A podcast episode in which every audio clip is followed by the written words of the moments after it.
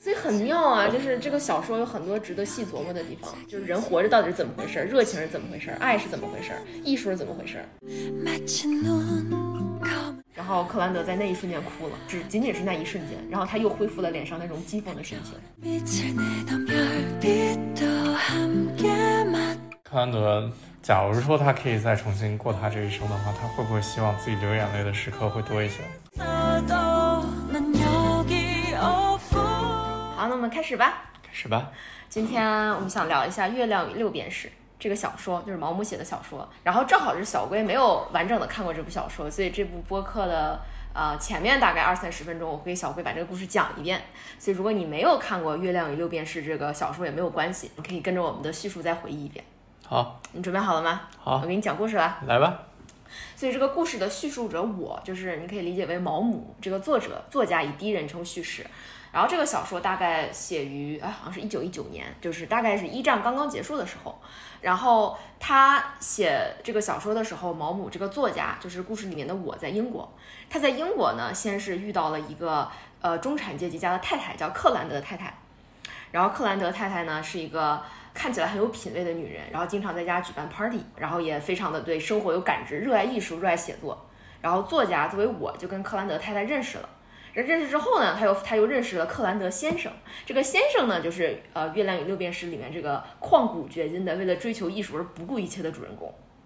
然后毛姆一开始看见这个克兰德先生的时候，他觉得他是一个非常无趣的这种啊，在银行做股票经纪人的一个职员，就是你几乎不会注意到这个人，这个人平平无奇。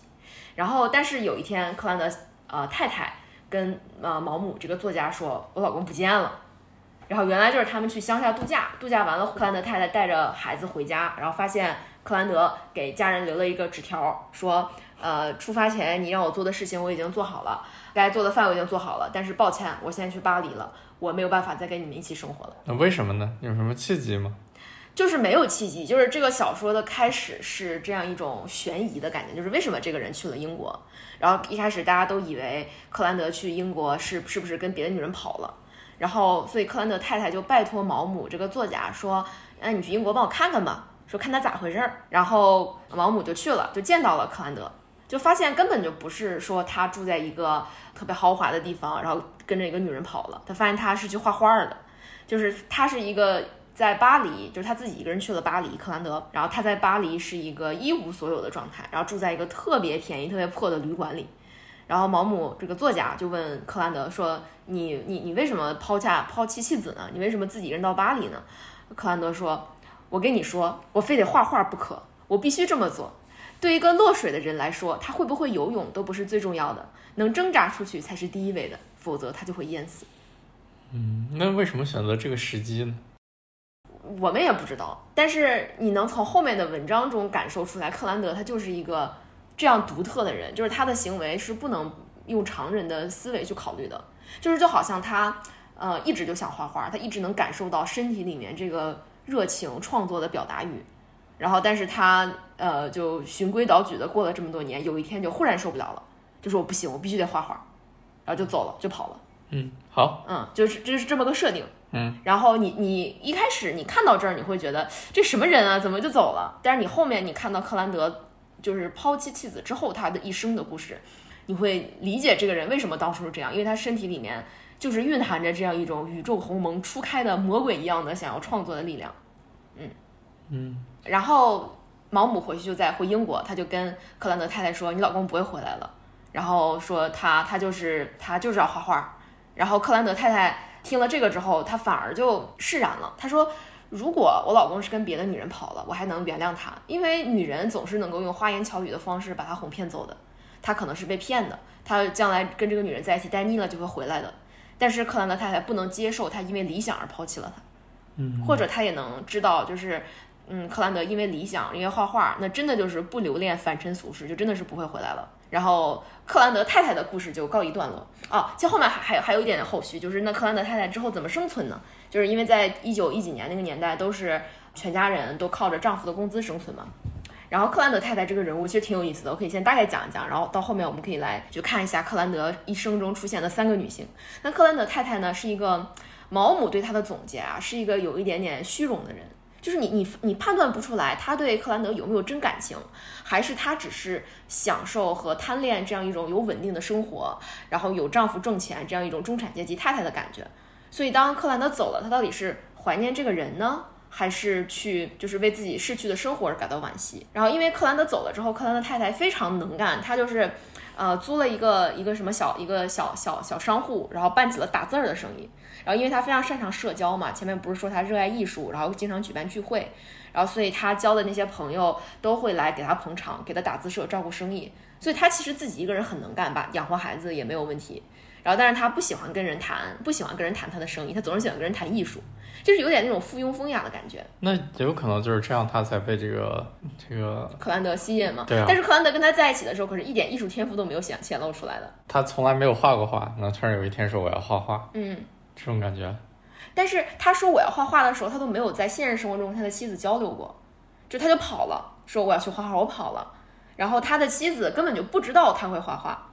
嗯。然后就，但是这个这个故事的结尾啊，就是等克兰德死了之后，他已经成名了嘛。然后做做一个大画家已经成名了，然后克兰德的妻子一点都没有去就是就是怨恨他抛弃了他，反而觉得自己作为一个这么一个伟大画家的遗孀而感到沾沾自喜，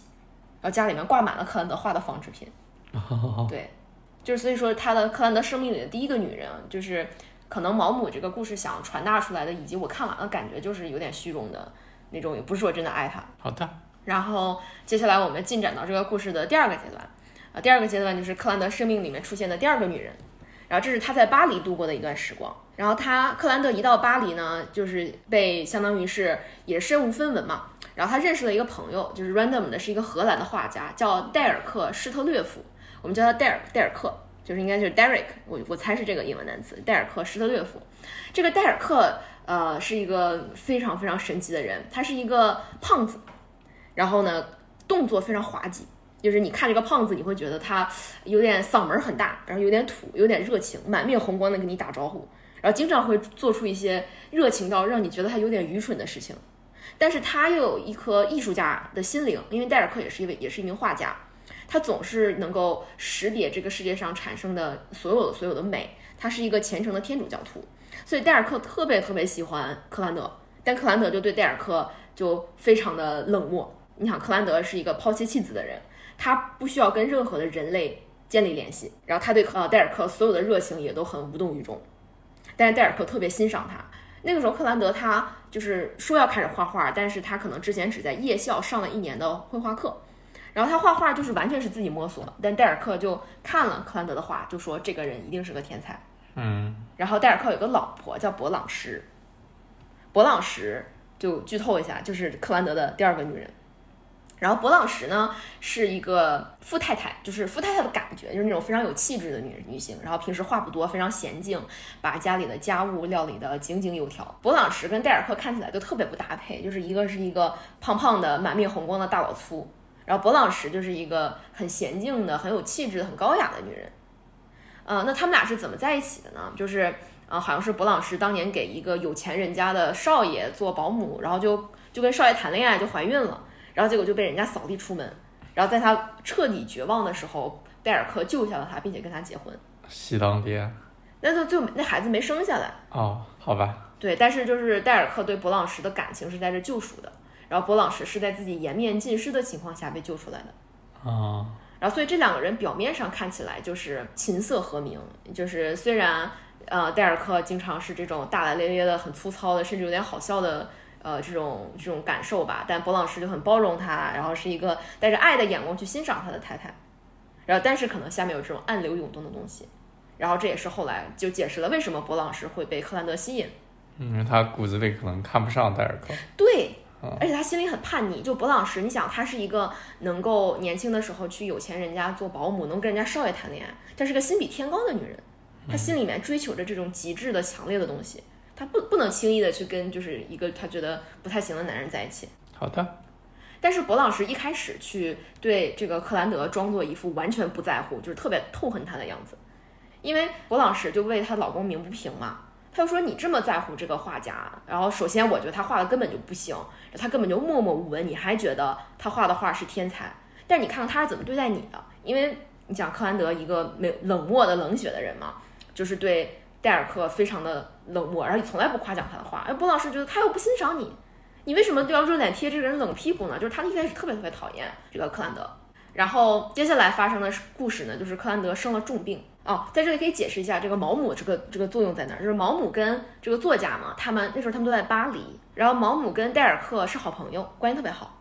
然后所以他因为他之前跟克兰德又有旧交，所以基本上他们这一些人之间发生的事儿，这个毛姆都这个作家都在旁边观察和记录，嗯，然后刚才讲到接下来的一段故事就是克兰德重病，呃，但他不叫任何人。就是他也不跟人说他有重病，他就可能就快死了。但是是戴尔克说，哎，最近老没见到克兰德，都没在茶馆看见他，他是不是出事儿了？我们去他家找找。然后是戴尔克拉着作者，就这个毛姆，然后他们走街串巷，终于打听到了克兰德的住处，发现他快死了，病得快死了。然后戴尔克执意要把克兰德带回家来照顾。嗯，然后博朗士求他说，不行，真的不行，我求求你了，我有一种非常不好的预感，如果你把这个人带回来，会给我们家。带来强烈的祸患，就是不可以这样。然后戴尔克就反复的求他老婆说：“哎，我求求你了，你看我朋友那么可怜，他都快死了。”然后你要不要读一下这一段？这个是博老师说的话。我害怕他，我也说不好理由，反正我怕他，怕的要死。他会给我们招来祸患，我很清楚，因为我能感觉到，如果你把他带来，不会发生好事的。这真是毫无道理。不。不，我相信我的直觉，咱们家会出事的。对，就这段对话，就是德尔克想把呃克兰德带过来的时候，他跟他妻子之间的对话。嗯，呃，然后反正他还是带回来了嘛。带回来之后，这个戴尔克就无微不至的照顾他，然后博朗什也无微不至的照顾他，然后照顾照顾着，那就产生感情了。嗯，然后博，然后博朗什就跟嗯这个克兰德产生感情了。然后这个时候可以提一下，就是在毛姆在这个故事里面对克兰德外貌的描述。就是非常非常的妙，而且他这个意象出现了好几次。他说，无论什么人，第一眼看到他时，一定会被他脸上那种欲念吸引。然而奇异的是，这种欲念似乎有一种空灵之感，他身上好像蕴藏着一种原始性。你会联想到希腊文化中的半兽人，他们具有大自然的强大力量。就是克兰德的脸上带着一种野性，一种欲念。这是为什么他可能会勾起勃朗什这个压抑着的，就是把可能自己所有的原始的欲望和野心都压抑住的女人的身体里的欲望。嗯，那你觉得有没有其他文学作品或者现实中的人会比较像，就是带着这种感觉？就是这种有强大欲念的脸吗？啊哈。嗯，我文学作品里我还真的感受不到。等等下在第二段的时候，我想跟你聊聊，就是这个艺术家跟约翰克里斯托夫。就是那个音乐家罗兰写的那本书里的音乐家，他们之间的区别，就感受是不太一样的。好，就是毛姆的这个文字让我想到，这个画家他是一种，就有一种有一种很原始的东西在，就他不是一个平衡的艺术家，就是你不会从他的脸上感受出一种很纯洁的、很平静的爱与美的东西。你觉得他像撒旦，嗯，就像一种魔鬼的欲念、魔鬼的化身。然后，但你又能感受到他在压制的这种魔鬼，所以是这种。两种力量的冲突，就是人性与魔鬼枷锁之间的冲突，然后造成了这个人独特的气质。然后，但是他跟他在这个阶段，他跟克兰德之间的聊天，他会发现，就是克兰德在这个阶段，他真的就是一个很纯粹的一心追求绘画的人。然后，而且他真的是对他在巴黎嘛，他真的是对自己的衣食住行，所有的吃吃穿都不在意。就是毛姆是这样描写的，他说。克兰德会享受吃喝，就是有人请他吃饭，他会吃，但是他自己觉得这些东西根本就不重要，就是他好像是有意识的在压制和鄙视他身体里面属于人性、属于原始的欲念的，就是人不得不体会的欲念的这些东西，他觉得这些都太低级了，就是他完全的想要活在精神的世界里，所以他甚至可能有一点刻意想要苛待自己的感觉，感觉是中年危机之后，然后要彻底推翻、否定自己过去的人生。然后有他加上他本身的一些东西，然后放出来，然后催使他这个有这个行为。有可能他前几年在做一个普通银行职员的时候，心里面藏了许多的愤恨。嗯，觉得我讨厌我的人生，我讨厌一切，所以他要跟他过去所有的人生都斩斩斩断联系。对他要过纯粹的精神世界。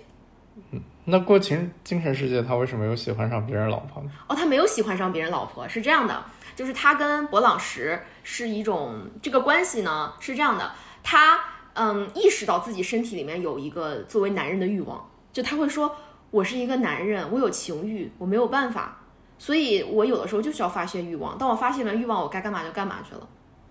然后，所以他跟博朗石在一起的那种很微妙的那种感觉，就是不是说他去勾引博朗石，而是他感受到了博朗石被他身体里的这种原始的欲念、这种男性的野性的东西吸引。然后他几乎什么都没有说，两个人就他就说我就占有了他，两个人就发生了关系。哦，然后在那之后呢，嗯，这个克兰德跟博朗石说，我不会跟你在一起的，我只是发泄我的欲望。嗯，但是呢，后来这个。戴尔克是怎么发现的呢？就是他先是发现自己的妻子在照顾克兰德的时候，开始对他越来越冷淡，就是想抱抱他，他妻子就把他推开，说你别碰我。啊，就他心里感隐隐约约感觉到不对劲，因为他把那个克兰德接到他的画室嘛，然后他发现，嗯，这是我的画室，但他们俩已经不需要我了。然后，但是他没有，他什么都没有说破，因为在这里面，戴尔克就是一个很卑微的人，就是他其实就好像在想着那。就是如果我们我能假装什么都不知道，然后我们这样生活下去也挺好的，只要波浪石你不离开我。然后但最终有一天，戴尔克实在受不了了，他就跟那个他没有跟他妻子挑明，他跟克兰德说，要不你走吧，你病都好了，你别在我们家待着了。然后结果这个时候，博老师收拾东西站起来说，我要跟他一起走。哦，嗯，好吧，太惨了，就太惨了。但是你知道这个时候，克兰德他自己都非常的。嗯，诧异，他说我是跟他在，就是占有了他，我们有肉体关系，但我也没想过，他说我我生命中根本就不想要一个女人。然后那你知道戴尔戴尔克这个千年绿王是怎么选的吗？嗯，他说我他说那我走，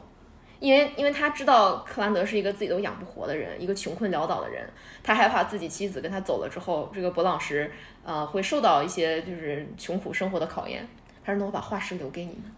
你们就住在这儿吧，要走了。太伟大了，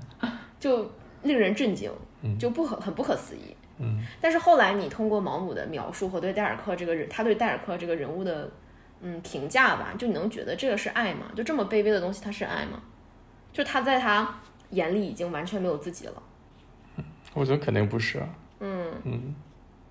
然后那个克兰德对于戴尔克的评价说，那个小胖子天生就喜欢服务别人，他就是这样。就是可能有些人他就是，就是我最近不是写那个文章说，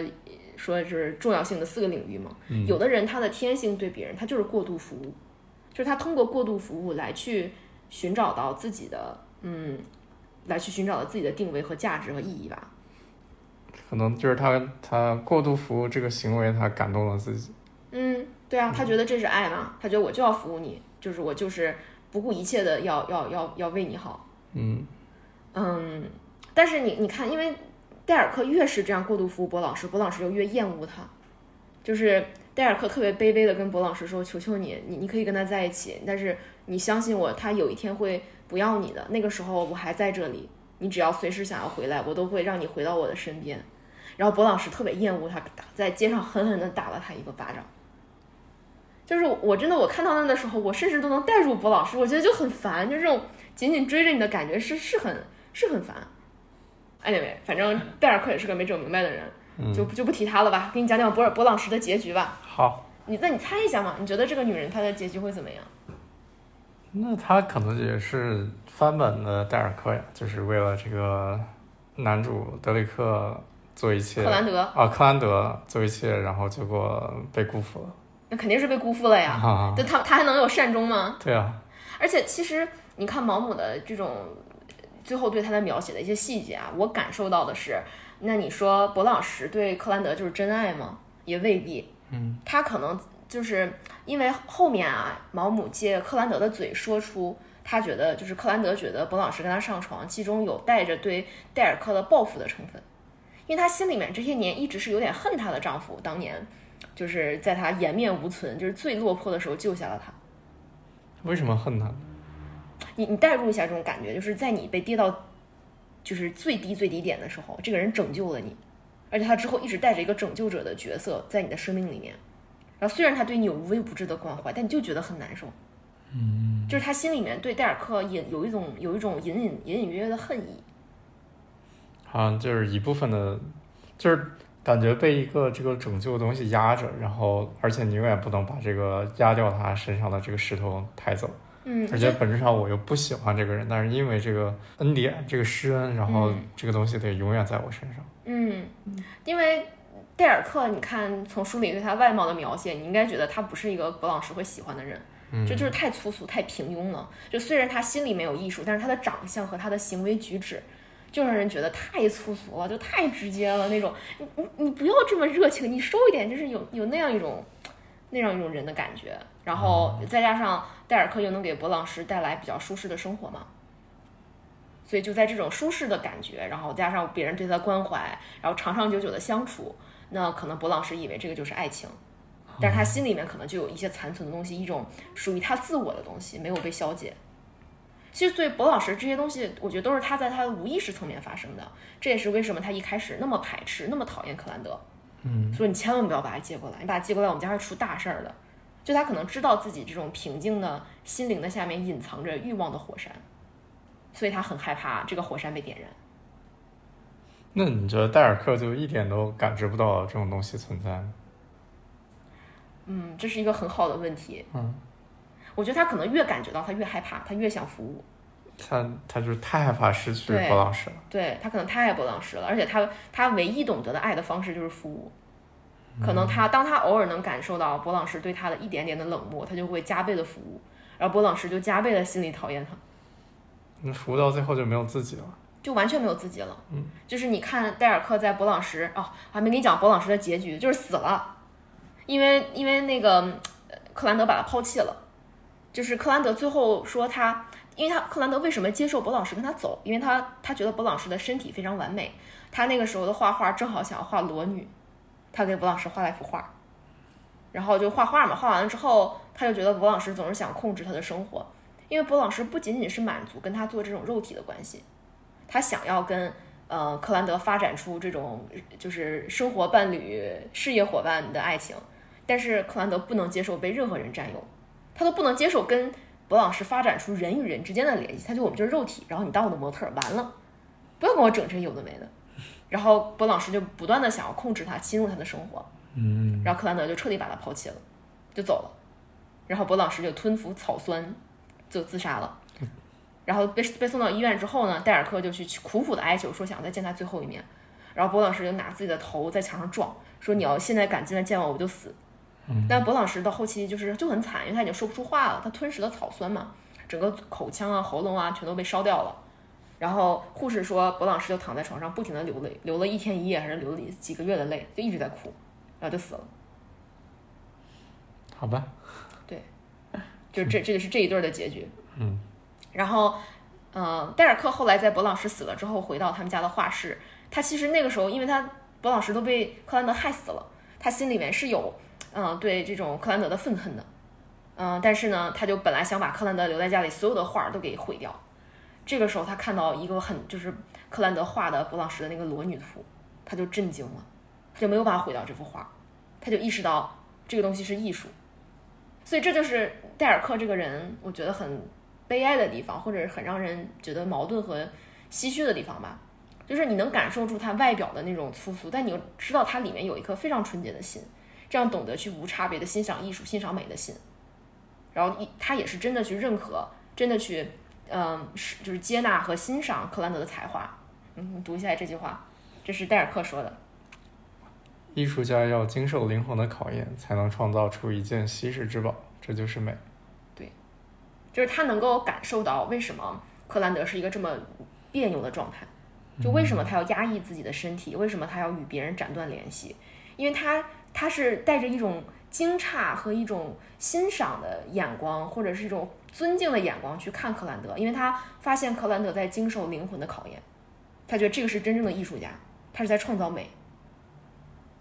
但是戴尔克呢，他毛姆对戴尔克的评价就是说他能够欣赏美，但他自己创造不出来。他没有办法创造出这样的东西，但他可以欣赏，嗯，啊，这是他的结局。你没有他，也没有办法促成后面的这个最终的克兰德。有可能，有可能，因为因为克兰德肯定是欲望得到了发泄，所以他的灵魂得到了进一步的升华，然后这对他的什么整个的创作事业、艺术事业都是有好处的。所以对啊，戴尔克肯定是促使，而且戴尔克救了他一命嘛。如果没有戴尔克，就这世界上早就没有克兰德了。好，现在讲最后一段故事，就是克兰德生命里的第三个女人。嗯，那你先猜一下，就是克兰德这样的，就是你看伤天害理的行为，怎么着？你从客观角度来看，就伤天害理吧？你觉得他的结局是什么呢？那肯定也遇到一个让他欲罢不能的女人。你觉得是这样的吗？啊啊，你再猜猜，还你觉得他的绘画史，你觉得他会怎么生活？他会怎么死去？他会怎么死去？那肯定是为他的绘画、他的艺术中奉献而死去。嗯嗯，嗯，肯定离不开他的画。那你觉得他会在哪儿生活呢？他会怎么生活呢？不知道。嗯，这就是这个，我觉得这个小说，我当时看到这儿的时候，大概这个书还有十几章吧，我在想，这这没了吧？我真的觉得这书可以结束了。就是你看到这样一个画家，他就伤害别人嘛，然后我觉得可以结束了。嗯，然后我完全想象不出来克兰德之后会遭遇什么样的事情。然后最后那一段让我觉得挺挺非常震撼，就整个书就是这个故事的维度又往上升了一一整个 level。嗯呃，他前面有铺垫过，就是克兰德跟毛姆这个作家讲述说，我想要的理想的生活是什么？你读一下这一段。我曾经想过置身于一个荒无人烟的小岛上，被烟波浩渺的大海包围，与世隔绝。我栖居在幽静的山谷中，树木郁郁苍苍，脚下溪流潺潺。我过着悠闲宁静的生活。如果我能在那样的地方生活，我就能追逐到心中渴求的事物了。有没有觉得很妙？就是克兰德知道我想要创作艺术，我想要去一个烟波浩渺的大海，又继续在幽静的山谷里，我不需要任何人。就是他是能感受到自然的美，这种生命的原始的力量的美。所以他说我想去这样的地方生活，然后我不需要其他的人。那你从另一个角度也可以，就是他，他不想与世界与世俗有任何的瓜葛，他想逃离现在这个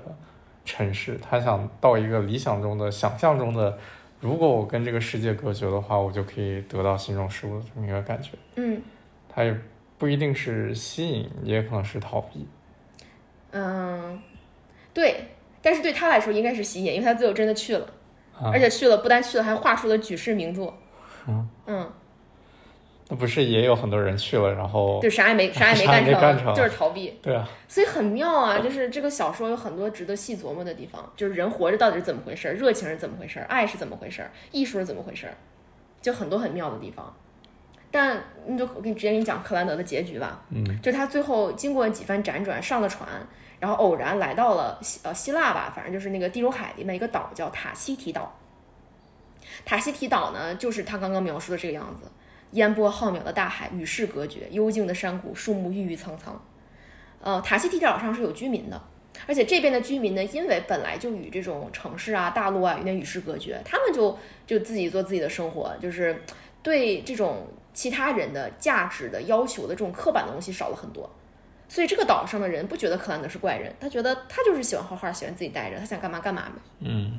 然后克兰德在这个岛上还遇到了呃真爱，不是你说他为女人欲罢不能，他遇到了也不能说是真爱，那我就是遇到了他最最适合他的人，是当地的一个土著，叫哎叫啥叫阿塔，对，可能差不多这名字吧，叫阿塔，是一个土著女孩儿，嗯。然后也是一看到克兰德就爱上他了，是白人，然后。他克兰德当时可能就是他经常去一一户家的这个，呃，一个朋友家里面的这个女仆是这个当地人叫阿塔，然后他家的这个女主人就跟克兰德说，那我建议你就跟阿塔在一起，因为你看你现在也没有收入。阿塔呢，在离这个因为岛上也有城市嘛，他说这个呃离岛上城市很远的一个森林里面，你要走两三个小时才能到的森林里面，阿塔有自己的一处果园。然后如果你跟他在一起呢，你可以到他这个果园里面，就是你理想的那种与世隔绝的环境去生活。阿塔可以养活你，因为他这些年在我这做工，有了很多的积，有了不少积蓄，而且他有果园，他然后他有房子，然后你可以每天在那自然那里画画。然后克兰德想了一下，同意了。就是这个时候，他跟阿塔之间的这种东西，才真的是求人得人。因为阿塔不要求入侵他的精神世界，跟两个人都没有交流。就阿塔真的就是看着这个男人，他就他就觉得满足，他不要求克兰德可以跟他交流。嗯然后克兰德也在那住的也非常满足，因为阿塔完全不来打扰他，只是洗衣做饭，给他给给他送吃的，然后两个人生了孩子。他找了一个免费的保姆。但是这个保姆是心怀喜悦的呀，啊，这个保姆觉得我看着你我就开心，你就是我的艺术品。那他喜欢阿塔什么？他不喜欢阿塔，他但但阿塔可以给他带来需求，就是他需要在一个远离人群的地方去生活，因为在没有阿塔的时候，他还是要经常去做工的，他要活着，他要吃饭啊，哦，所以他总是偶尔去船上打打工，就是勉强去做一些他就是不得不活下去的事情。但是有了阿塔，他可以到这个森林里面生活，阿塔可以养活他，然后所以他真的就是在那几年在艺术的世界里面达到了巅峰。嗯他创造了什么东西？他创造了什么东西？嗯我先先给你直接讲他的结局吧，就是最后呢，克兰德得了麻风病。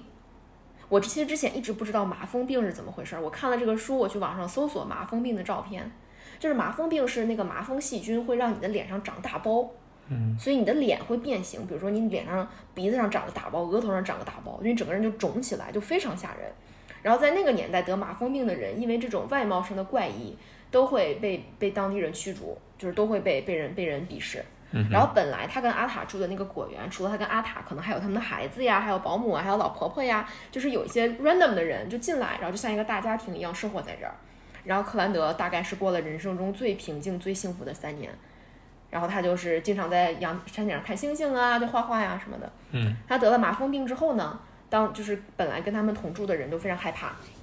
然后就都都离开他了。嗯然后克兰德跟阿塔说：“说阿塔你也走吧，你离开我吧。说你看你还年轻，呃，我我死了之后呢，你说不定回去还能再找到一个白人嫁了。你不是就喜欢白人吗？然后说不定你还能回去跟你原来的女主人做工啊，你还可以生活好好的。”然后阿塔说：“不，你是我的丈夫，我要跟你待在一起。说我们你我们还有孩子，我们我们会我不会离开你的。”然后克兰德在那一瞬间哭了。嗯，就是，但是就只仅仅是那一瞬间，然后他又恢复了脸上那种讥讽的神情。为什么是讥讽的神情？因为克兰德的一生就是讥讽，就是他不相信人与人之间的真心，他不相信任何人，即使有人真心对他，他也觉得讥讽不屑一顾。对，讥讽，这是这是毛姆这个书里面的原话。他说流了一瞬间的泪，然后又恢复了眼前的脸上那种讥讽的神情。然后在克兰德生命的最后一年，他就已经瞎了，什么都看不见了，但是他还在画。他后来就开始画壁画，在他们他跟阿塔住的那个小屋子里面，他开始画壁画。然后这个壁画呢，直到他死了之后，有一个医生进来，就是这个医生是曾经给克兰德看过病。嗯，他通过就就这个医生进来，然后这个作者通过医生的嘴来描述他最后画出的这个壁画有多么牛逼。你来读还是我来读？你读吧。我特别喜欢这一段，有点长。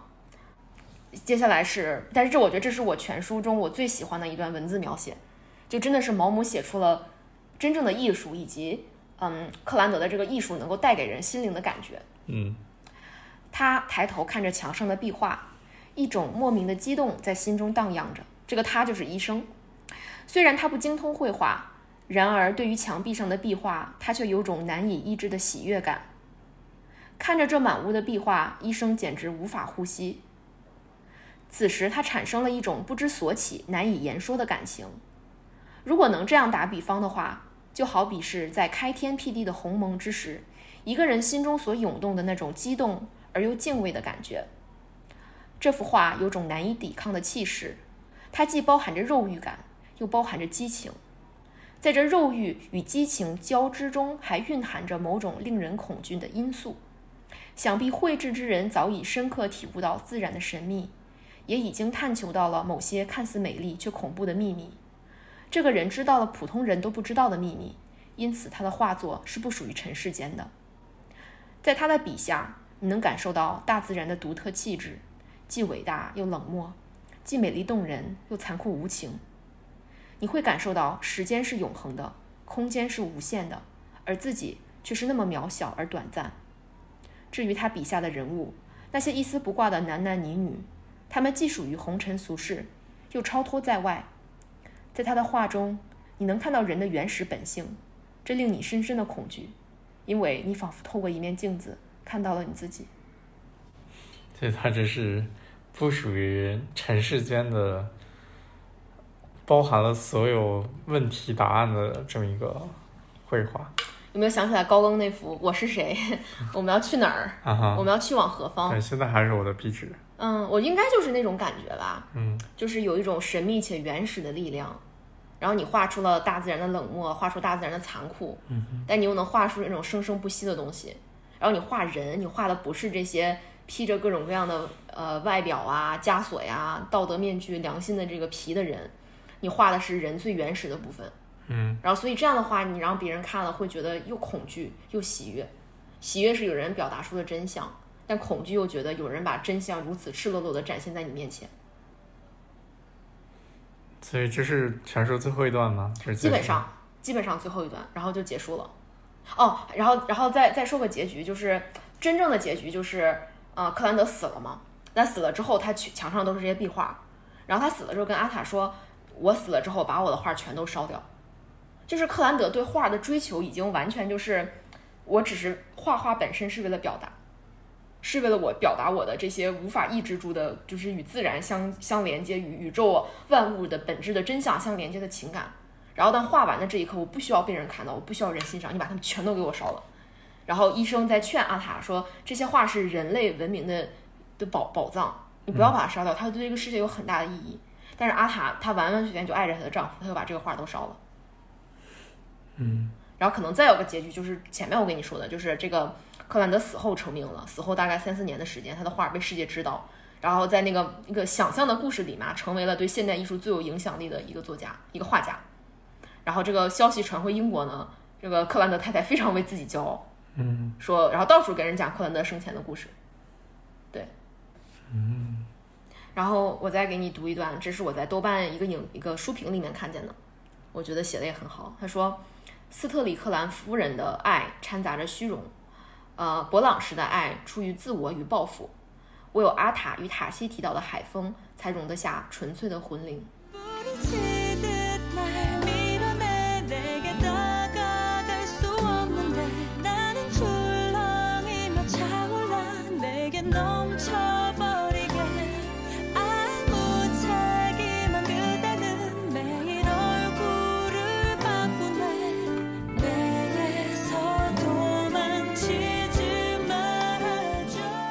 一个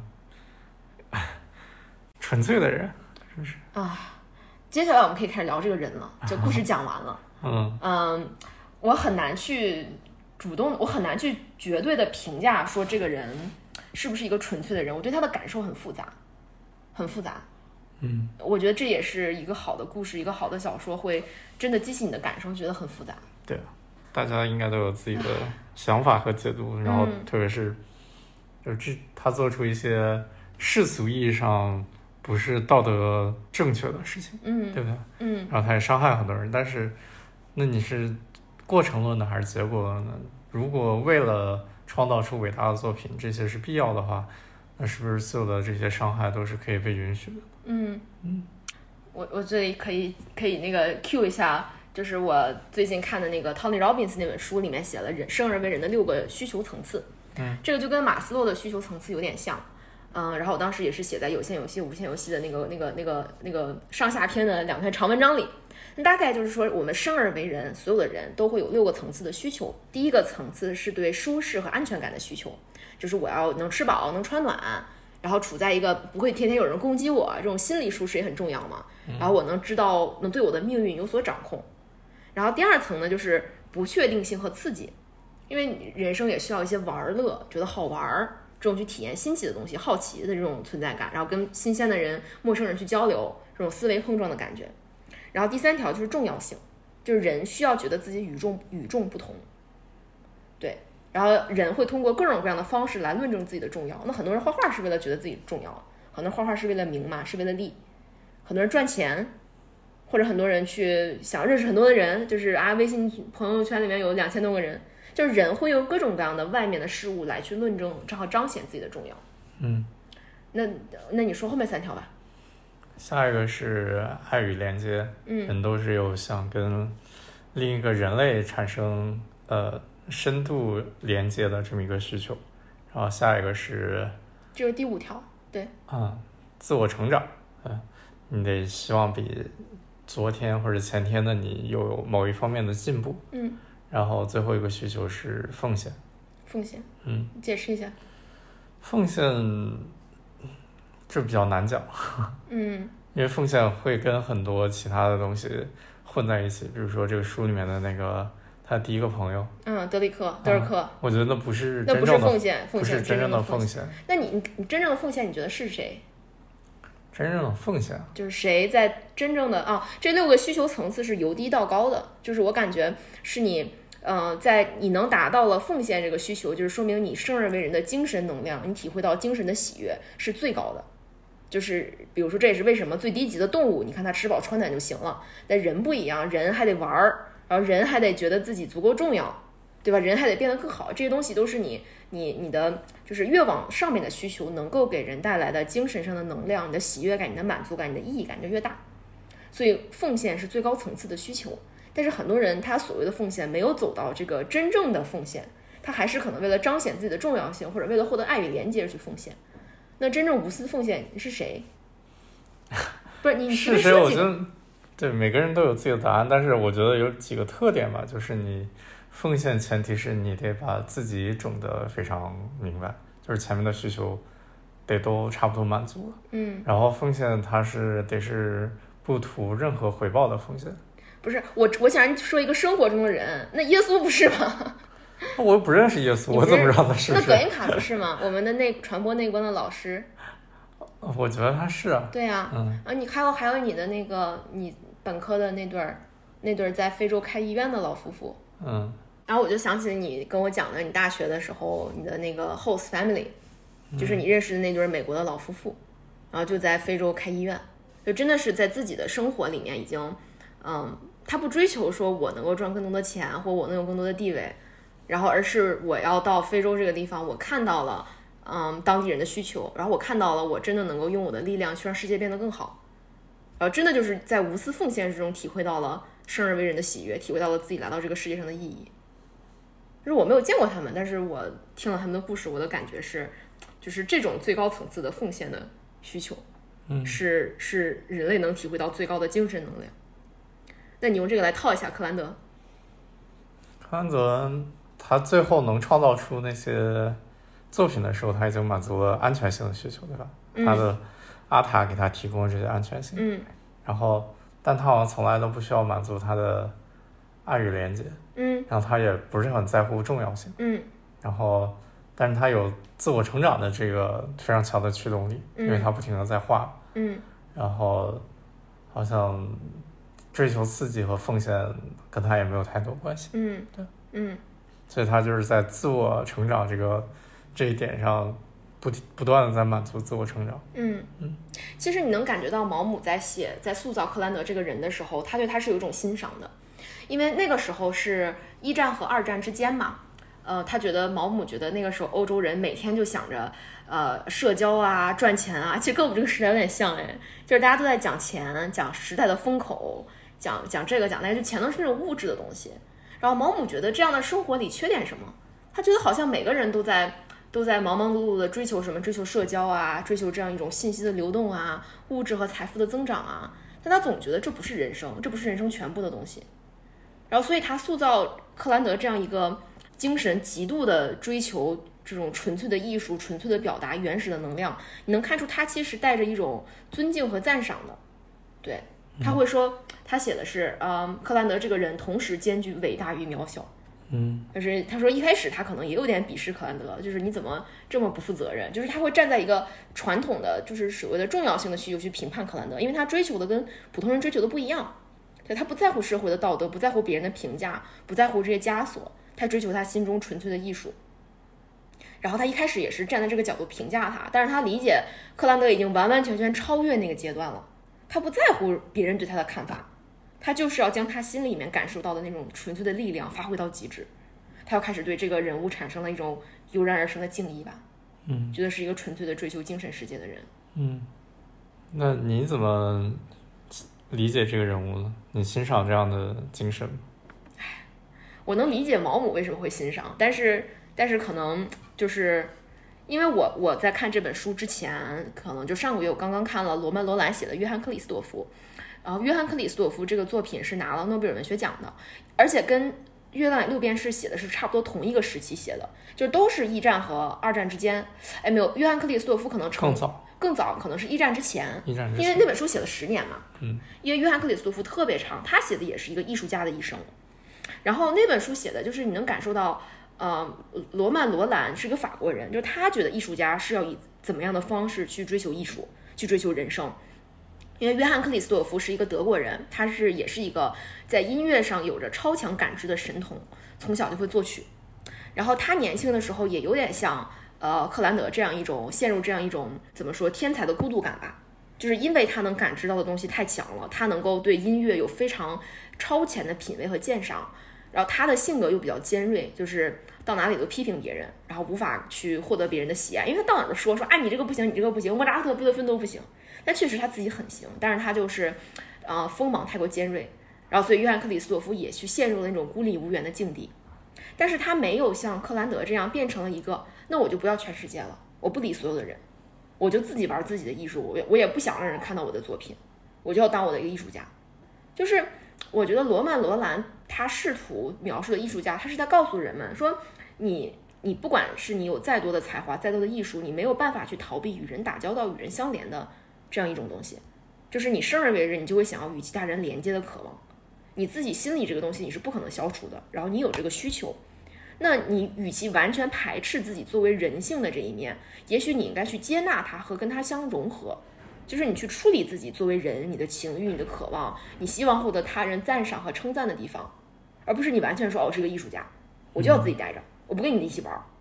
因为你能看到克兰德，他也是一生都在跟他这个人性的本能的这些东西在争斗，他在压制他，他没有这，就他，我觉得可能他没有真的融合他，没有真的接纳自己这种很生而为人的很自然的这一面。但是他最终创造出了，至少在书里面，他创造出了伟大的划时代的这么一个作品。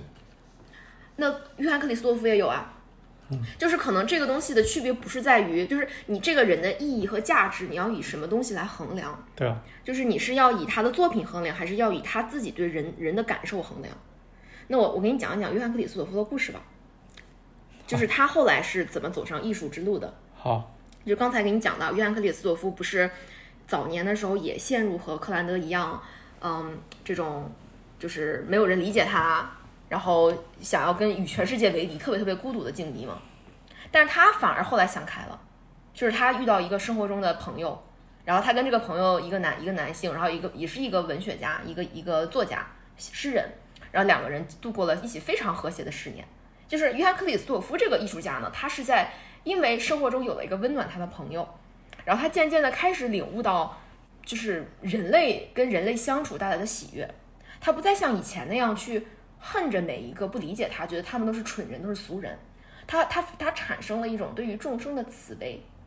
就是他觉得，嗯、法国人、德国人。大家都是一家人，就是不是？当然，我说的是一个高度概括的东西。如果你去看那个书，你会看到他在十，就是那个书有四卷，写了十年嘛，就是一百多万字的书，就是细细的给你讲约翰克里斯托夫是怎么样从一个呃心里面排斥所有的人类，然后评判所有人，变成一个慢慢变成一个有慈悲、有关怀的状态。就是这个状态经过了非常漫长的转变，然后你能看到他心里不断的有那样的斗争，就是他一会儿会想，哎，人都是我，就是你们这人都是凡夫俗子，然后我厌恶你们，然后一会儿又觉得，哎，人都是很可爱的，就他不断在这两个状态中徘徊。然后他对其他人的感情也是，你想克兰德是停止去爱了，但约翰克里斯托夫没有，他一直在去爱，他一直在去，他有朋友，然后后面又有恋人，又有青梅竹马的人，就他在不一段又一段的亲密关系里和与人的碰撞里面去反思、去思索或者去感受我到底是谁，以及我要创作什么样的艺术。然后你能看到罗曼·罗兰的笔下，约翰·克里斯托夫，他是在这种与人的碰撞之中，与人的建立的感情之中，他的艺术是变得更好的。因为那一句话印象很深嘛，他就说，嗯，艺术不应该是只是为自己或者为少数几个专家而创造，真正的艺术家是要为整个人类而创造，因为人心里面的感受都是共通的。那有的时候电光石火，一瞬间，一个人的歌唱，一个人的表白，照出了所有人的心声，这个东西叫做艺术。嗯然后最后，约翰克里斯托夫他也创造出了划时代的音乐作品。他的音乐作品就是融合了德国与法国的这样的音乐的特色。因为那个，因为罗兰写的时候是一战、二战，就是一战的时候，一战前夕嘛，就德国与法国这个民族的之间的争斗已经达到了一个峰点，所以他希望真正的艺术家是能够融合的，是能够融合两个不同民族的特性，用音乐表达出来，让德国人听到这个音乐能感受到法国人，法国人听到这个音乐能感受到德国人。他说，约翰克里斯托夫是一个河流，是像穿过德国与法国两个国家之间的那条莱茵河。嗯，你好像很震撼的样子。我，没有很震撼，呃，我其实挺震撼的，就是我在回想，就是这本书《月亮与六便士》，然后他最后，如果毛姆是一个非常，就是觉得欣赏这个人物的话，他为什么要写，当克兰德听到他老婆阿塔决定不离开的时候，要流下那一滴眼泪，嗯他完全可以不流这一滴眼泪。嗯嗯然后在想，就是克兰德，假如说他可以再重新过他这一生的话，他会不会希望自己流眼泪的时刻会多一些？哇，你这个说的好好呀。啊，嗯我不知道，我不知道毛姆的答案是啥，我也不知道克兰德的答案是啥。嗯嗯我我是在开脑洞，就是可能因为你想，克兰德其实他死的时候是在痛苦，哎，也不能说痛苦和绝望吧，但是他的肉体是在痛苦和绝望之中的，因为得了麻风病嘛。但是那你要看毛姆对他的描写，毛姆其实觉得他可能在平静之中吧，对吧？因为他画出了这样的这样的画，他觉得在死亡之前的那一刻，他领略到了这个世界的核心与真相。他因为他一直就是想要表达，就是他就是想要跟他身体里面能感受到的那种宇宙洪荒之力，他要把它表达出来，他做到了。嗯但是我给你对比一下，约翰克里斯托夫是怎么死的吧？嗯 他约翰克里约翰克里斯托夫死的时候，他是嗯，他在心里面基本就是回回忆过了所有他爱过的人，他基本是觉得自己这一生没有重来。就是约翰克里斯托夫死的时候，在表面上看也是没有没有一个人陪伴他，就是他的爱爱过他或者他爱的人都已经离去了。然后呢，可能有些在乎他的人在很远的地方，他自己一个人在他孤独的，就也跟克兰德很像，就是也是一个物质生活极其贫瘠的一个小小的房间的小小的床上。但是他就是罗兰罗曼罗兰用了非常长的篇幅来描写他死前的那种心理的感受、心理的变化。比如说，他看到嗯窗户上就是这种枯枝上开出的花，他就会意识到生命这个东西在哪里都会永远绽放。就说，即使是他此刻在这里受苦，但同时在这个世界上有千千万万的人在幸福着。他这就是他就觉得自己的苦微不足道。然后他就想起他爱过的人，他想起他爱过的人，虽然他们已经离开了，他们已经去世了，但是他爱过的人就像他腹中的婴儿一样，他永远跟他在一起，他能够随时随地跟他爱的人进行心心灵上的这种亲密的交谈。然后他意识到，就是生活就是让一个人去表露千千万万人的战斗，就是他活着的意义是为了更多的人，是去为了用他的音乐去表达更多的那种在生活的困境中徘徊的无助的灵魂。就是他在死之前有一种很大的照亮整个世界的慈悲心，然后，然后那个书里面还有一个很很玄幻的描写，就是他死了之后，就是跨越什么那种死亡的河呀，然后走到上帝面前，他就说：“上帝呀，我作为你的仆人，我这一生做的可还可还不错吗？我做的我我已经尽力去战斗了，就是因为约翰克里斯托夫的一生就非常的惨，非常的惨，就他跟他相处十年的朋友，在法国的革命起义中被踩死了。”然后后来好不容易有一个跟他也是心心相印的一个一个爱人，因为一些阴差阳错的事情没办法在一起，然后这个爱人也是就得了感冒就死了，就是他不断的他这一生不断的遭遇爱又失去，就是从来就没有过，就可能他最想要的反而就是普普通通的过一生，然后就跟爱的人相守嘛，就是相守白头偕老这种，但是他就从来就没有得到过，然后所以他一直在战斗，一直在跟生老病死、离别、痛苦、分离。一直在跟命运的无常战斗，然后很多次，约翰克里斯多夫他因为爱人的离去，他快坠入深渊。这个深渊就是所谓的欲望的深渊、执念的深渊，就是他完全都快毁掉自己，他又爬了出来。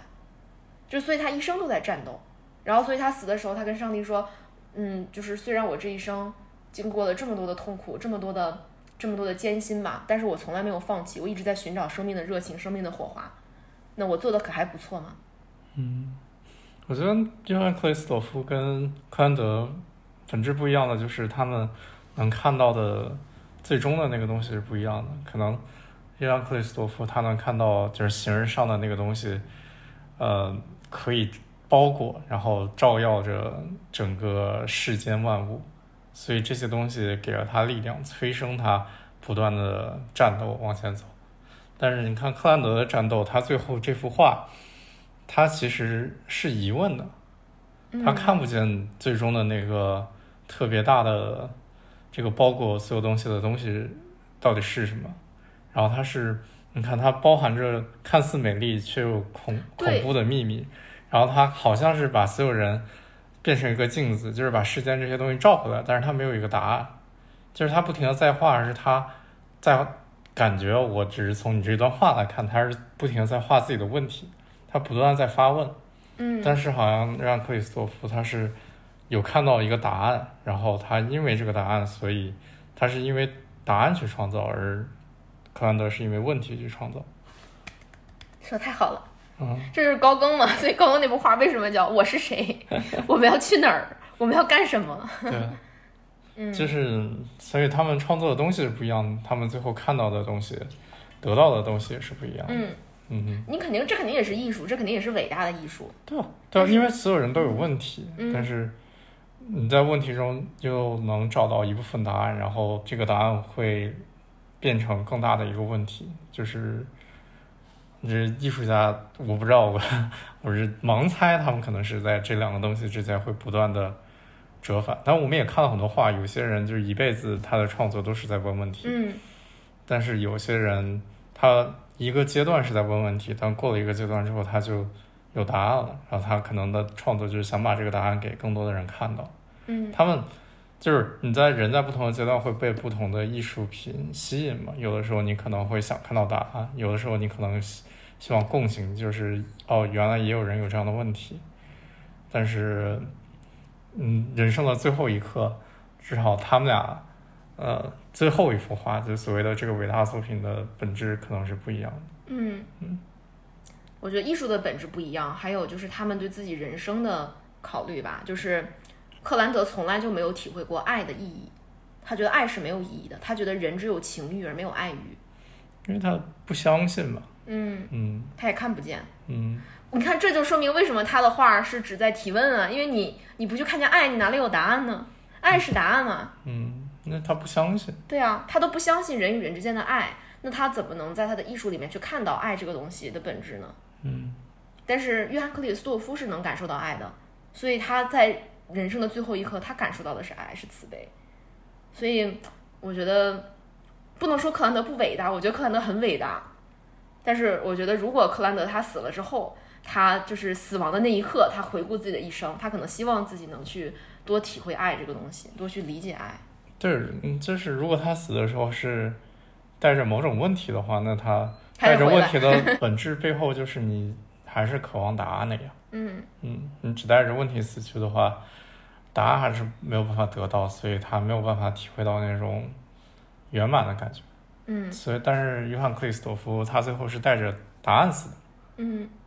所以他他得到的东西可能在精神层面上可能就比柯南的要多一些，这是我瞎猜的，我不知道。嗯，可能约翰克里斯托夫有在贡献的需求吧，就是因为他他到后面已经意识到了，他是在为全人类而写作，嗯。他是在为法国和德国之间争斗的人们而写作。然后他甚至在晚年的时候，因为他年轻的时候也是有很激进的那种政治观点，觉得你们不行，你们不行。然后他晚年的时候意识到，那人们不管怎么在观点上互相争斗，这只是历史长河的一部分，就是有信仰就有信仰破灭，然后有新的信仰升起，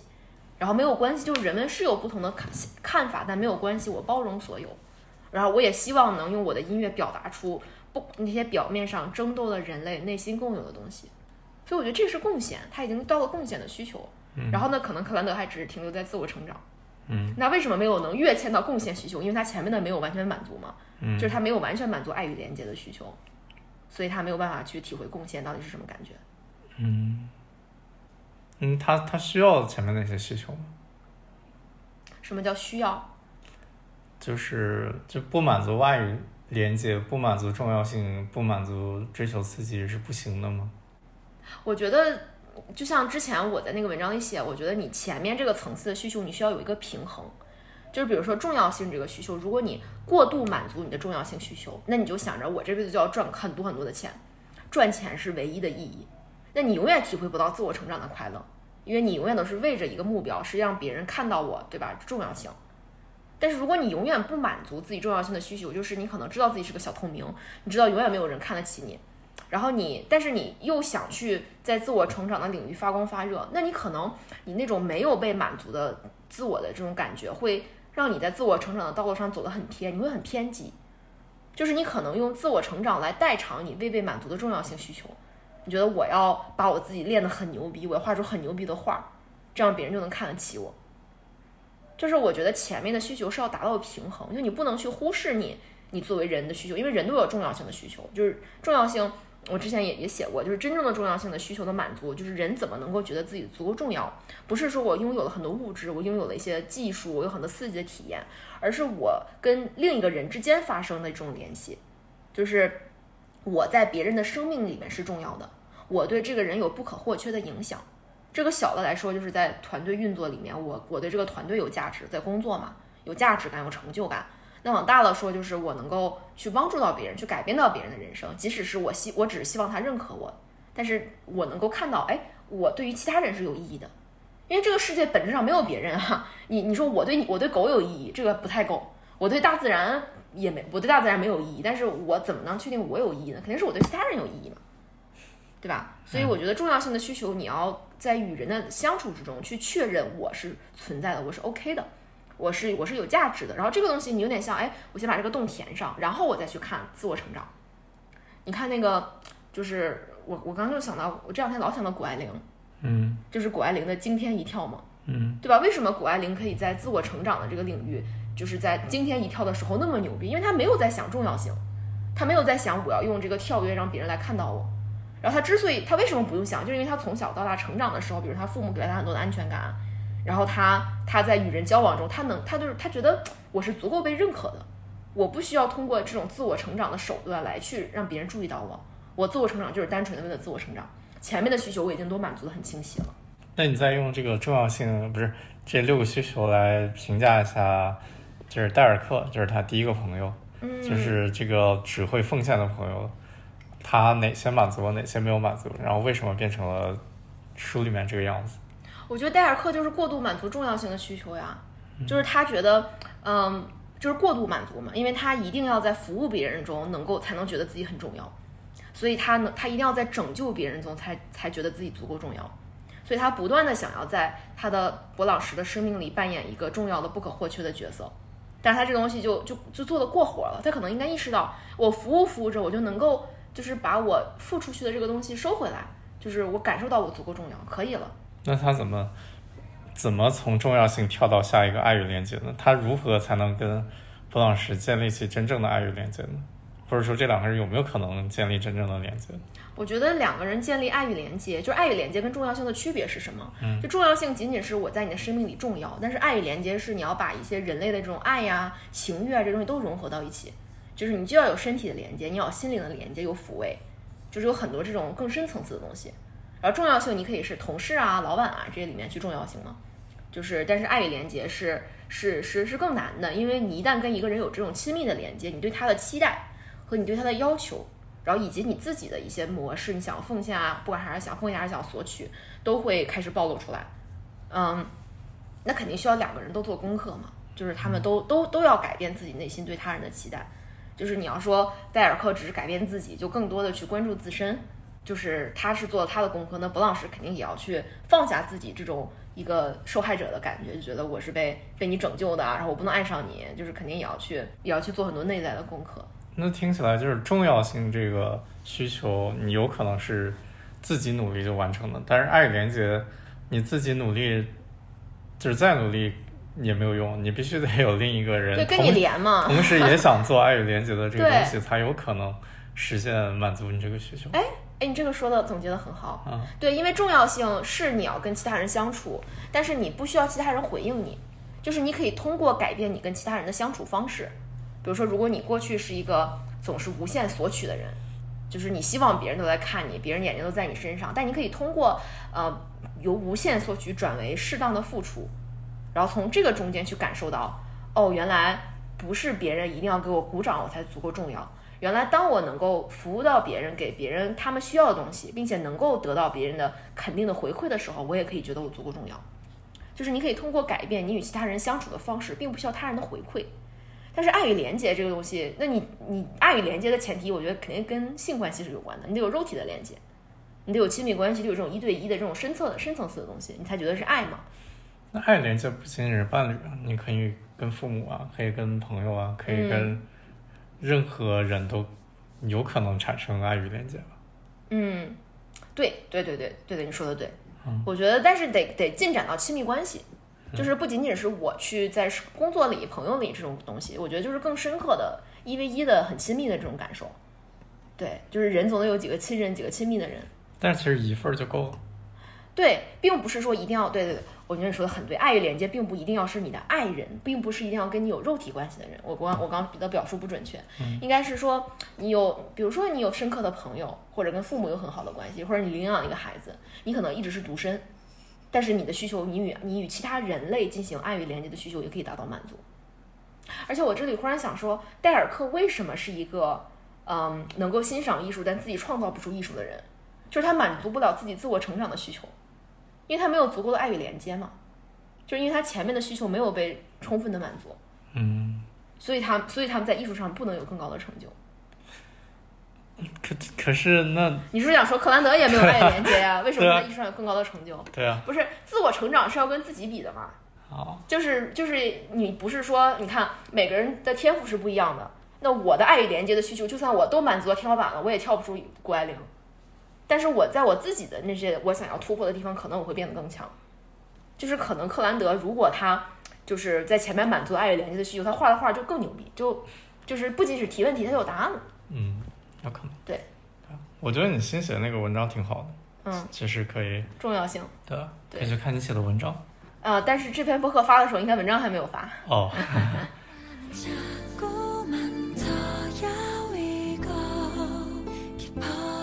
其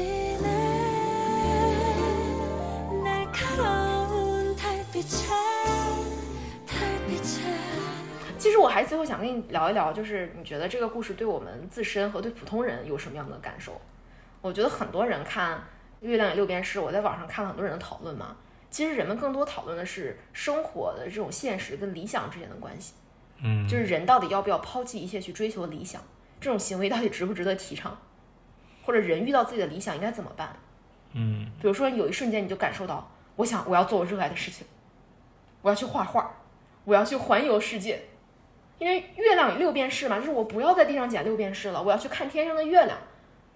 然后，但是但是这个故事里面描述的这个人追逐月亮的很多的行为和他引发的后果又引引人不适，嗯 所以人们就想，那到底要不要追求月亮？我觉得这个是，我觉得对普通人的生活最大的有最大的疑问或者启发的点吗。听听你的看法。我自己的感受是，当有月亮出现的时候，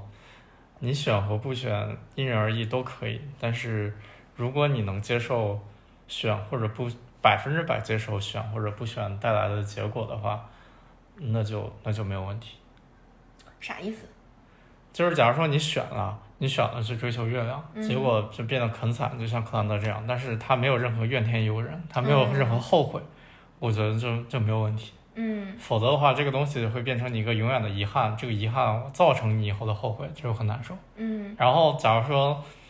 就是克兰德这个人，他那个时候想着，他确定了我要放弃这个月亮，我就是当我的股票经纪人过这样的生活，然后他彻底放下这个想法，不再为这个东西遗憾，那也没有问题。嗯但是就是不要不要拧过来，不要你选了月亮，然后后悔当时为什么我选了月亮，或者说不要你没选月亮，为什么后悔我没选月亮。嗯只要你百分之百接受这个结果，然后以后自洽，然后就就相信这都是最好的安排，我觉得就 OK。嗯，就是月亮和六便士的生活都值得过嘛。嗯哼，就是并不是说人一定要追求理想才是很完美的那种感觉，就是你在生活里面也能够也有很多你可以去过得有意义的事情啊。我给你读这个毛姆在里面有说过这样一句话，就是毛姆在书里面，我觉得 literally 表达过这种观点。他说：“我们生来就不知道活着的意义，死后也不知道会去往何方。我们必须向生活低下头颅，体味孤独的真谛。淳朴的爱情最动人，我们追求的正是这种爱情。比起知识，还是愚昧更能让爱情维持的天长地久。我们应该沉默不语，待在自己的一方小天地里，做一个性情温顺的人。生活的智慧就在于此。就是他其实是在说，你不去追求六便士，你在生活里面温顺而淳朴的活着，这也是一种智慧。就是像你说的，你只要自洽嘛，你在你的生活里你觉得自洽，对啊，我觉得都可以。嗯哼，嗯，只要 只要你能百分之百接纳自己，我做这件事情，然后但是，哦我百分之百接受我做这件事情，就是它可能有任何后果，我百分之百接受，或者我没做这件事情，那我就知道了，在当下这个选择，我放弃了这件事情，嗯然后以后有机会再出现，那个时候再进行新的考量，不要因为过去的一个决定而后悔。我觉得，因为人生只有一次嘛，然后每个人的人生也不可能有一个标准答案，所以，嗯，内心自洽是最重要的，我觉得。嗯，对。然后，但是我觉得这个小说写的很好的地方，就是它其实你在你看它的字里行间，它有兼容到就是六便士的生活和月亮的生活。因为很多过六便士的生活的人，他会去嘲笑月亮，他觉得你追求那些东西有什么意义呢？你这不是成功啊，你根本就没有跟我们追求一样的事情呀。然后你再毁了自己。就是之前我们那个微信群里面有人讨论月亮六便士，很多人从这个故事里面看到的是恐惧。他觉得如果我追求月亮，我就像克兰德一样，在一个无人问津的小岛得了麻风病，船上吃不饱饭，我就我过得太凄惨了。但是毛姆其实是在说，你你不要表面看克兰德过得凄惨，追求月亮的人，他的内心是充盈且快乐的，他在自己的理想之上。嗯啊，比如说这个啊、小说里面有这样一句话说：“我无法认同他的观点，亚伯拉罕真的毁了自己吗？他只不过是去做自己想做的事，在一个宁静的环境里，不追名逐利，过好自己的生活，这真的是毁了自己吗？反之，成为一个有名的医生，娶一位貌美的妻子，过着优越的生活，难道就是成功？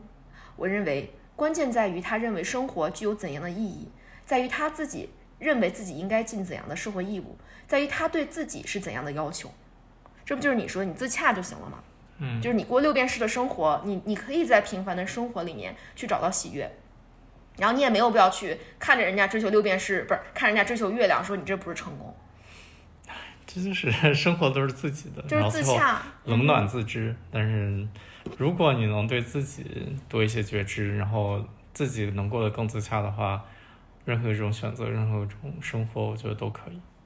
但是说到这儿，我就想再再点一下我最近看的一本书，啊，叫做呃优秀到无法被忽视，就是它看起来是一种呃优秀嘛，让你优秀，看起来是一个让你在社会的条条框框里面去优秀，但是其实这个书传递了我觉得一个挺踏实的观点，而且这个观点是我们这个时代的很多人所所需要的。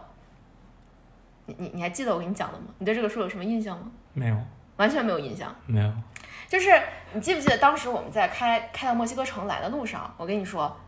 然后呃那天早上还在那个山里面很冷的房子里，我给你念那个书里面的话，嗯我说最重要的事情不是选择正确的工作，而是正确地工作。嗯就是你选择什么行业，就是你觉得我一定要做我特别热热爱的事儿，我要选择最适合我的、独一无二的、属于我的天命，然后我才能够努力去创造。哦，我想起来了。对，但是于此而言，这种这那那个书的作者管这样的思维叫做激情思维，就是我必须要找到我的激情，属于我的那那份热爱的东西，我的生命才有意义。但是另外一种思维叫做工匠思维，就是不是要找到正确的工作，而是要正确地工作。这个地是一个副词，就什么叫正确地工作呢？工匠思维就是不管我做什么事情，我要做到最好。就是这个事儿我喜不喜欢，只要我没有那么讨厌，只要我还能坚持，就只要说我能够在理顺自己的心之后，我能够既擅长又做好，那我就要去全力以赴的做这件事情，就像稻盛和夫一样。嗯，我同意这。就是无限游戏和有限游戏的区别嘛，对啊，对吧？有限游戏就觉得哦，每个人是天生是有属于我要做的事情的，我要在这个世界的茫茫人海中、茫茫事情中寻找我的那一条路。所以他说，激情思维永远会让你对当下觉得不满足，你会一次又一次的跳槽，然后发现这些东西都跟你想的不一样，都不是你想要的。然后你会在这种这种不断的跳槽、不断的选择之中，建立起你对新生活的期待，然后又因为期待落空而产生自我怀疑，我找不到我想做的事儿，然后自我怀疑，你可能就会开始摆烂。但是工匠思维是说，那不管我在做什么，我享受把这件事情做到最好的喜悦，这就变成了无限游戏。我不是在跟人竞争，我不是一定要找到属于我的路，但是呢，我在我做事情的每一个当下去享受它，去爱上它。对啊，我完全同意。我觉得在你自己了解不够，然后认知不够的时候，你会对当月亮出现的时候，你会对月亮有很多很多的想象，嗯然后你会误以为这个月亮是一个很高大上的东西，然后很你觉得它可能会填补你的改变你的人生啊，改变你的人这你生注定要做的事儿啊，都是想象。但是我觉得，就是书里面克兰德这种例子是非常少的。嗯，大部分人的月亮其实很多就是欲望的发泄，或者是逃避当下的生活。对，就像你一开始说的，很多人觉得我要去一个无人的小岛生活，这是月亮吗？这可能是逃避。对啊，嗯，然后很多人觉得我要去当画家，那你这是你的月亮吗？你有当画家的天赋吗？这说不定是你看了别人的小红书，觉得哎，这个东西我可以搞，我搞了我就牛逼了，可满足重要性的需求。对，如果你能就把思维变成我可以把当下做这件事情，如何玩一个无限游戏，把这件事情做到极致，做到最好，享受我每一天的生活，那你的月亮会在你目前的生活轨迹里面自然而然的出现。自然而然的出现，对，就是你得看到你你你 你以为的月亮到底是真的月亮，还是地上一枚六便士的反光？对啊，嗯 嗯，我觉得第一步还是很重要。如果你真的选了，那不要后悔。嗯，但是你没选也没事儿，没选你做做好当下的，如果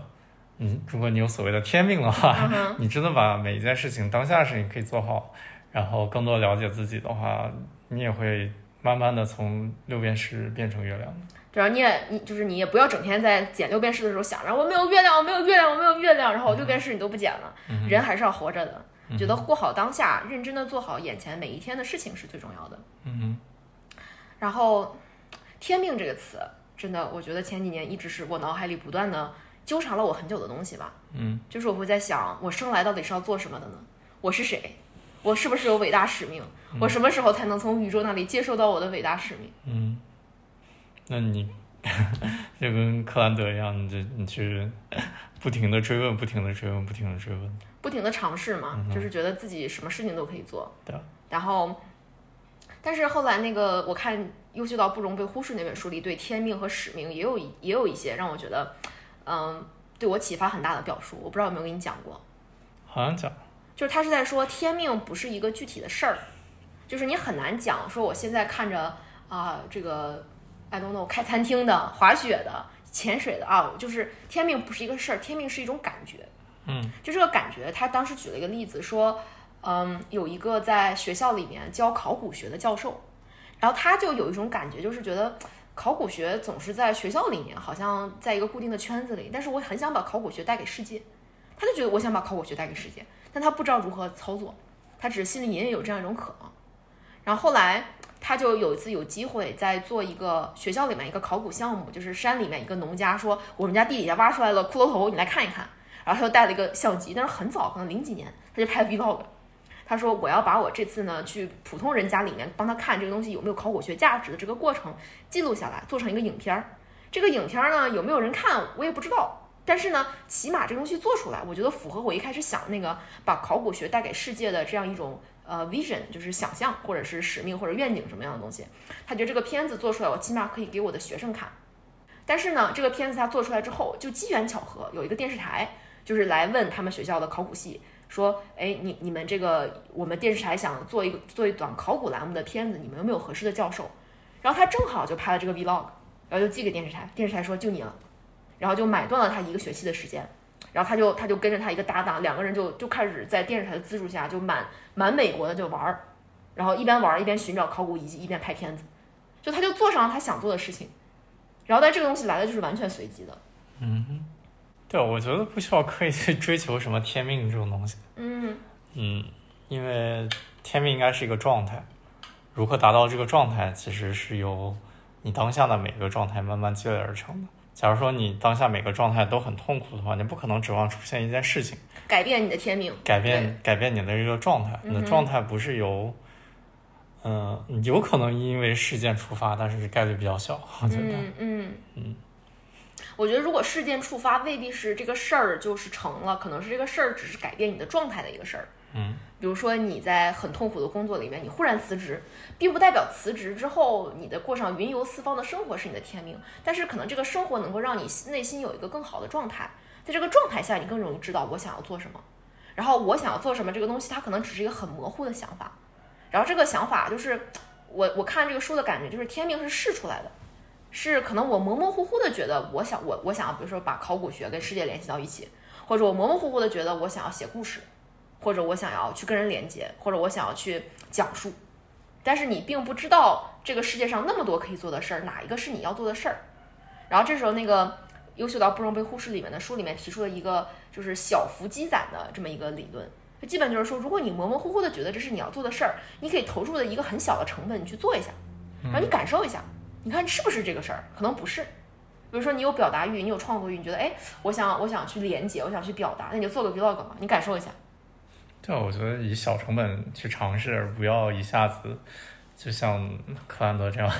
一拍脑袋做一个这么大一个决定，嗯可能你试错成本会低，嗯然后你后悔的概率会小，嗯然后你找到慢慢找到用这种方式慢慢找到天命的可能性也会大，对于普通人来说，嗯嗯，我觉得天命是一个反复迭代的过程。嗯就是你不断的去看，哎，那这个东西，而且有的时候吧，你尝试一件事儿，它有些不顺利的地方，未必这个事儿不是你能够，未必说，未必是说这个事儿不是你的事儿，可能是说你接触它的方法有问题，可能说你接触它的心态有问题。那其实，所以归根结底还是在于你是以一个什么样的心态去尝试。如果你是一个无限游戏的心态，说我是去抱着在这个当下去享受这个东西，我尽量把它做好，然后现在有一个小小的机会，我去尝试一下，但是我对过程和对结果都没有期待。就是我不期待它一帆风顺，我也不期待我能一举成名，然后从此通过尝试这一个新的事情，搞明白了我未来人生所有的议题、所有的结果，我都有了答案。我只是去试试，但是我会尽力。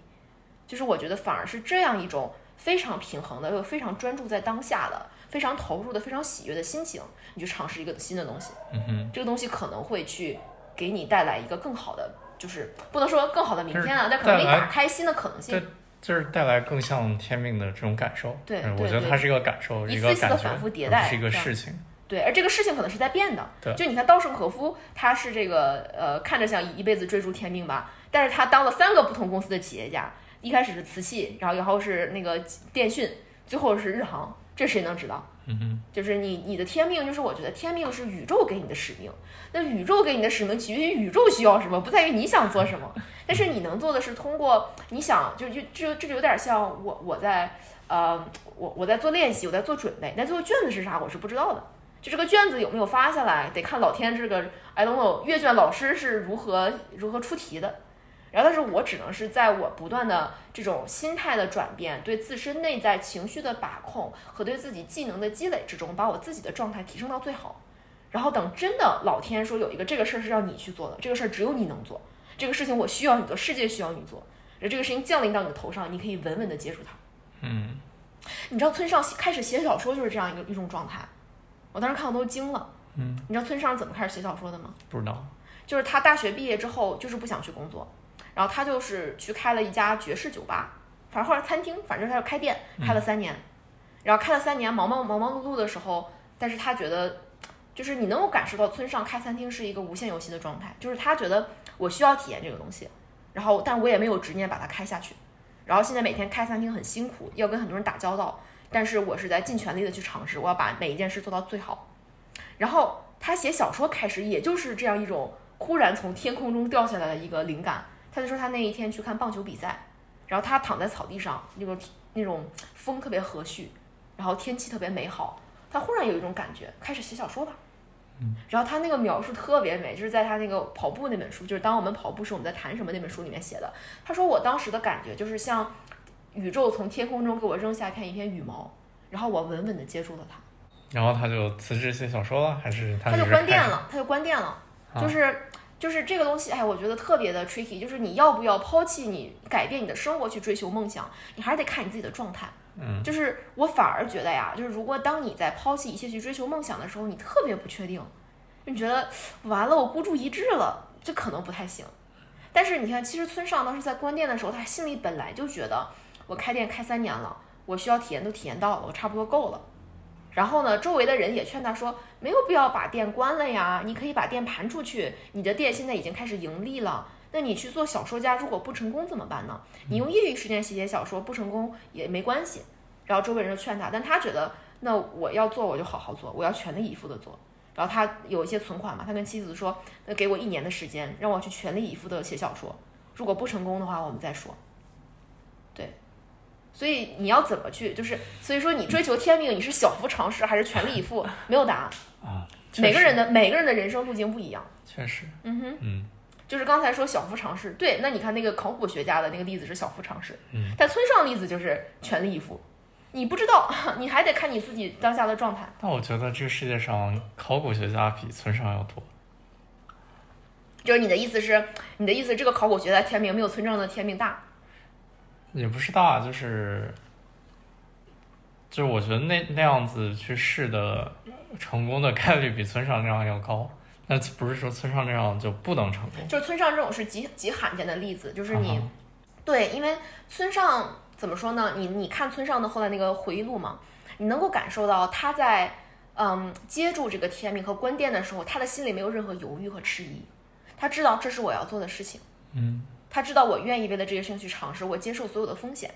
所以你怎么去判断你这个要不要为了一些放弃天命呢？如果你心里觉得特别不确定，就是你觉得这行不行呀？然后你特别想征求旁边旁旁边人的意见，有可能他不是，有可能你可以先小幅尝试一下，对。但是这这不绝对啊，不绝对，这个太不绝对了，说不定你就是那个村上春树呢。对啊，我们知道啥，啥也不知道嗯。哼。但说到村上，我还想再再最后聊一个点，我知道已经聊很久了，但是我我我真的非常非常想想讲村上，我觉得太喜欢村上春树了，我就我就快速的在讲他，就是我读在《月亮与六便士》的时候，我联想到村上的什么，嗯就是克兰德不是一个不断的在压制自己身体欲望的人吗？就他觉得我有那么强烈的欲望想要表达，然后我要通过这种近乎于苦行僧的方式来虐待我的身体，从而达到我的身体和欲望上的平衡。然后这个东西，我看村上那本，当我们在跑步的时候，我们在谈些什么，我觉得特别震撼，因为村上也感受到这个东西。然后，但他是用长跑的方式方式去消解他身体里面的这个冲冲动，或者去磨练他的身体。就是他村上不是跑马拉松嘛，就是每年他都要跑一场全程马拉松，然后他还跑铁人三项。然后他在那个书里就详细的描写他训练的过程，就是他说跑跑长跑跟写小说之间是有相通的地方的。我在这两件事情之间互相学习。如果我不是这么多年一直在坚持跑长跑，我不可能写出小说。然后他说，我几乎所有关于小说的思考，就是如何该如何写小说，写小说到底是什么。他他有一句话写的很妙，就是当就是你在对待自己的，或者说你对待自己产生灵感的这个过程，什么时候是应该压迫自己去逼迫自己去工作，什么时候应该放松，什么时候应该去允许自己休息。他说这些都是我在跑马拉松之中学到的。然后他还写到，就是跑马拉松长期而言，就是你每天都不想去跑，但是你每天不跑步的理由可以有一万个，但是去跑的理由就只有一个，就是我我应该我应该要跑，我应该对得起自己。然后就他就就就是你能感受到村上是在用长跑来去训练自己的身体，来去对抗自己身体里面那种，因为他说他有一句话写的很妙，他说你写小说的时候，你一定会探触到人性幽中幽暗深微的一些一些东西。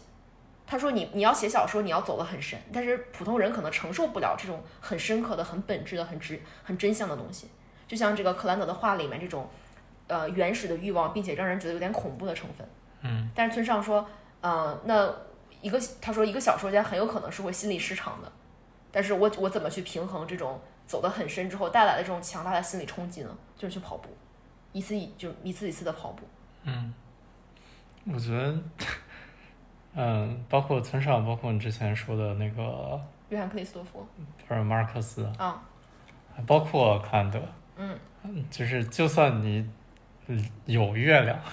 就算你知道你要做什么，这是个长常年对，累不要把它当成一个唯一的事儿。天天要做的事情。嗯哼。嗯对，你看那些真真正的大作家，我我还不能说真正的大作家，我只能说村上和马尔克斯是我比较熟悉的生活方式，两个人的生活方式。马尔克斯也是一天写四五个小时，然后完了之后打死都不去写，就是他说我就是想要长期写小说，反而要保持我生活的平衡，我生活里面要有其他的事情，我要去享受生活，我要有亲人和家人的陪伴。就如果这这不就是完全就是你就是这些真的在自我成长领域里面去耕耘的人，他反而知道爱与连接和里面前面的这些什么重要性的需求是很重要的。就如果你前面的这个基础没有打牢，如果你的整个身心不是处于平衡的状态，你没有办法去向着那种自我成长和创造啊、艺术的最高峰去发起冲击。嗯村上是非常会享受生活的，就是他每天早上写小从他说，的小说里面都能看出来，他非常 会享对呀、听听爵士，听古典，喜欢喝酒，就是这种，各种酒，对他太享受这种平凡生活中的一切的喜悦。嗯哼，所以你是，如果你是有志于艺术创作或者有志于实现天命，但是如果你是一个孤注一掷的状态，觉得我的生命里除了这个都没别的了，那你这个状态可能不太对，对，应该应该会变成一个很糟糕的结果，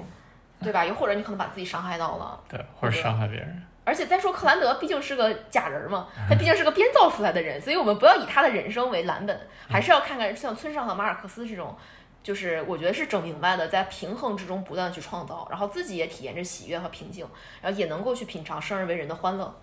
就是可能我们最后想说的是，月亮和六便士都很重要，而且月亮和六便士并不冲突。